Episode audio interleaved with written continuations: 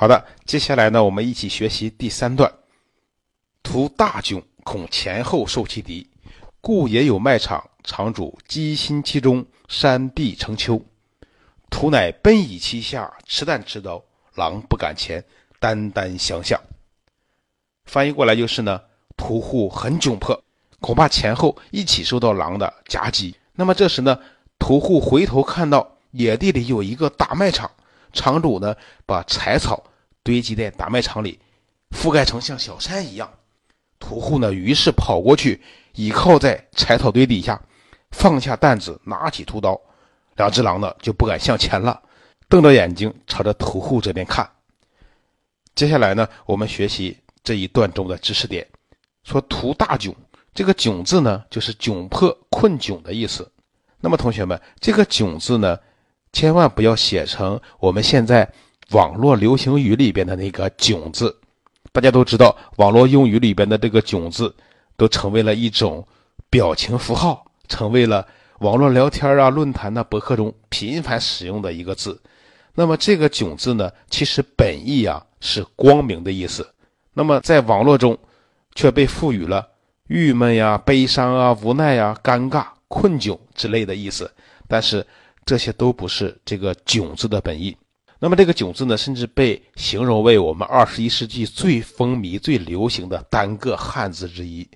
那么，在同学们考试的时候，千万不要把这里边的“图大囧”的“囧”字写成网络用语那个“囧”，如果这样就是太囧了。好，我们书归正传，我们一起学一下第三段中的知识点：“图大囧，恐前后受其敌。”屠户呢很窘迫，恐怕前后一起受到狼的攻击。这个“恐”呢就是恐怕的意思，“受其敌”这个“敌”呢就是胁迫攻击的意思。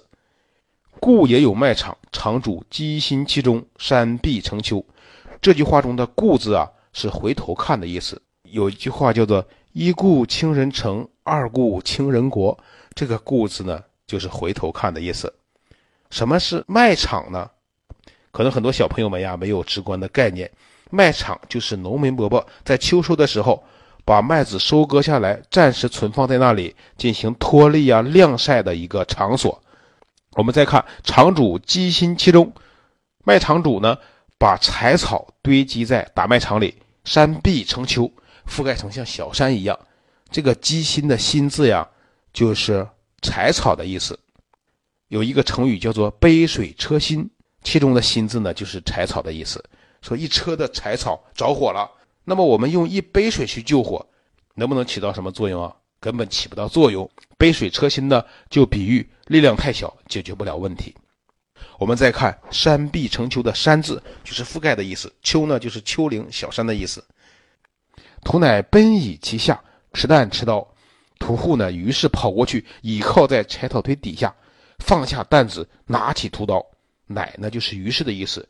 奔倚其下，这个“倚”字呢，就是倚靠的意思。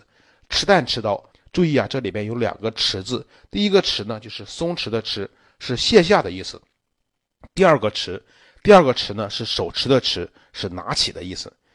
持担持刀，就是屠户放下担子，拿起屠刀。狼不敢前，单单相向。说两只狼啊，不敢向前，眼睛瞪着屠户这边看。那么“单单相向”，这个“单单”呢，就是注视的样子。有一个成语叫做“虎视眈眈”。其中的“眈眈”就是这个意思了。好，这就是第三段的知识点。那么第三段呢，就是写屠户遇狼，也就是防御狼。说屠大窘，恐前后受其敌，写出了危机情况下屠户的心理状态，害怕。那么卖场的出现呢，进一步推动了故事情节的发展，为下文屠户杀狼奠定了基础。奔以其下，是屠户呢迅速的站立有利地形，持弹持刀。说明屠户开始防卫反击了，单单相向，也写出了狼呢在伺机对屠户发起攻击。那么这一段作者在写故事情节的进一步发展，为了把故事情节推向高潮做好准备。那么我们同学们在写记叙文的时候，这都是我们学习的重点。记叙文要有一个线索，比如说我们以故事情节的发展为线索，就像狼这篇文章，还可以呢。以时间的推移为线索，但是呢，一定要有一个线索贯穿我们记叙文全文，不要轻易变来变去。那么，这都是我们能够从这篇文言文中学到的非常好的写作技巧。接下来，我们学习第四段，看看接下来发生了什么意想不到的事情。少时，一狼径去，其一犬坐于前。久之，穆思明亦暇甚，徒暴起，以刀劈狼首，又数刀毙之。翻译过来就是呢，过了一会儿啊，一只狼径直的走开了，另一只狼呢？像狗一样的蹲在前面，时间长了，那只狼呢眼睛闭上了，神态很悠闲。这时啊，屠户突然跳起来，用刀砍狼的头，又连砍数刀，把狼杀死了。好，我们学习一下这句话中的知识点：少时就是一会儿的意思，径去就是径直走开的意思。其一犬作一犬，其中这个犬字呢，我们要重点讲一下。犬大家都知道，犬是狗的意思，对吧？狗是名词。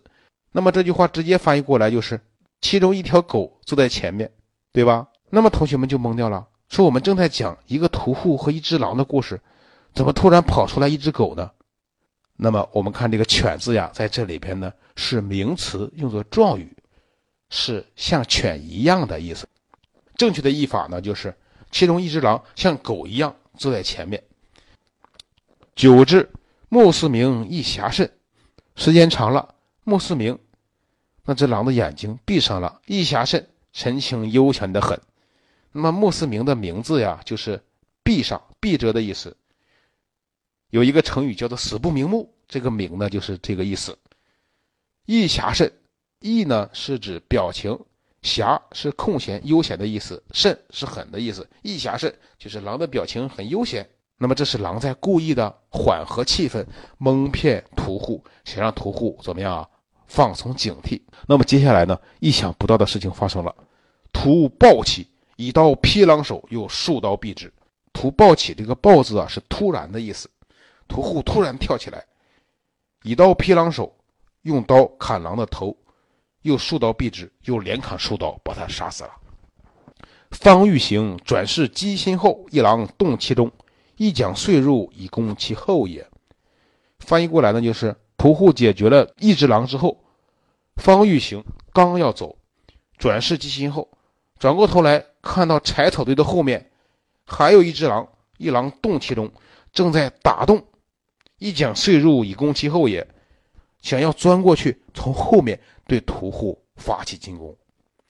好，我们看这句话中的知识点：一狼洞其中，这个洞字啊。是名词，用作动词，表示打洞、挖洞的意思。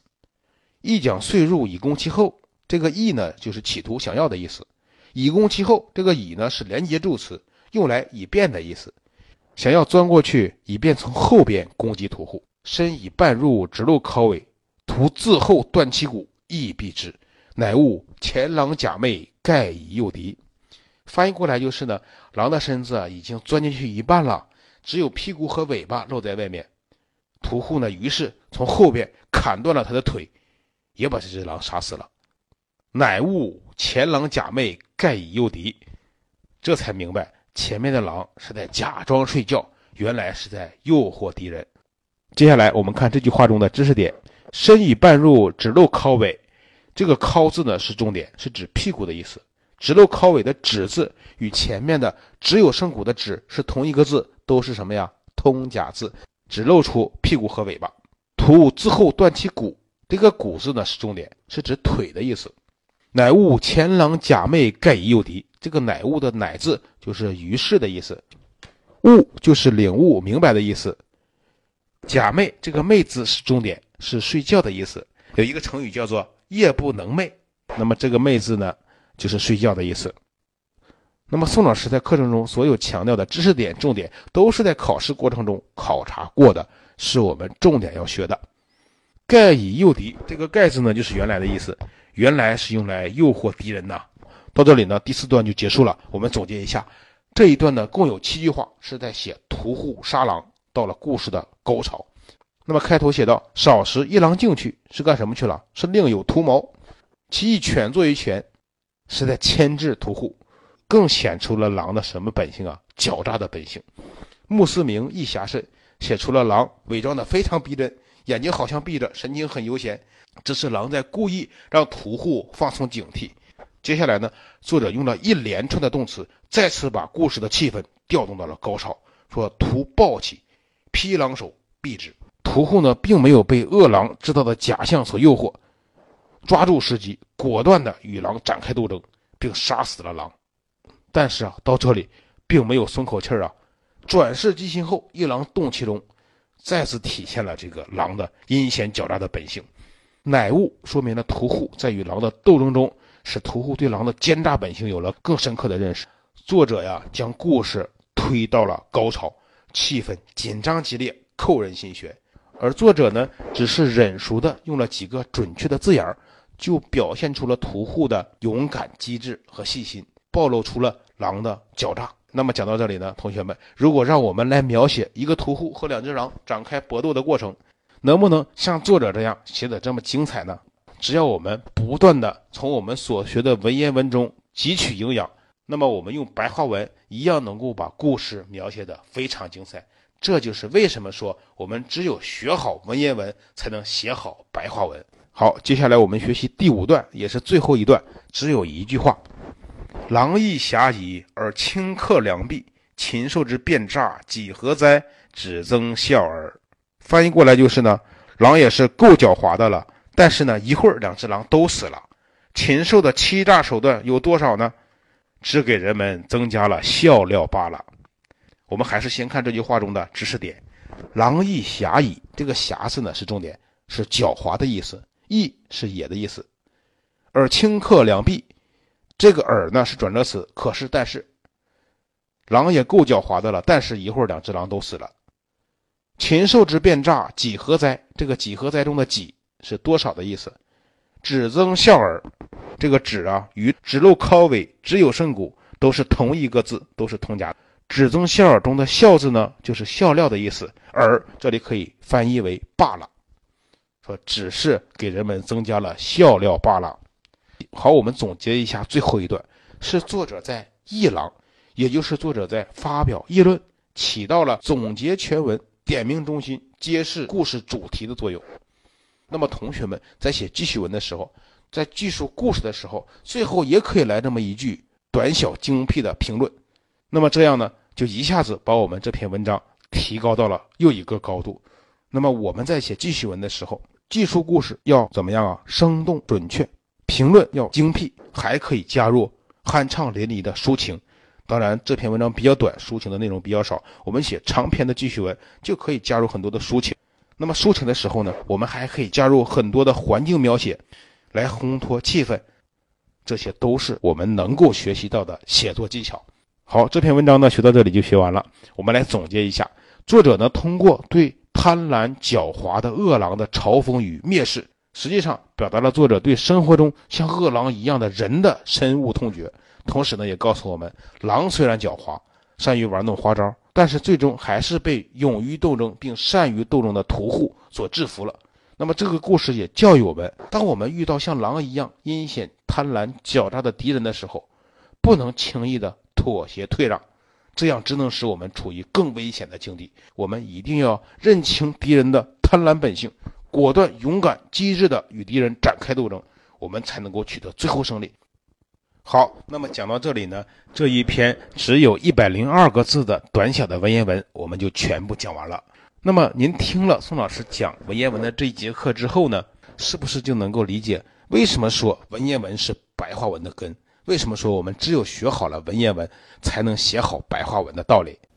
那么，为了让同学们更系统的学好文言文，更系统的掌握文言文的学习方法，我们课题组的专家教授们呢，从中小学必学的文言文中精选了十篇最典型的、最具代表性的文言文，并用了半年多的时间呢，制作了一套我们喜马拉雅的音频课程。课程的名称叫做《宋老师精讲中小学文言文名篇》，当然也是由我来主讲的。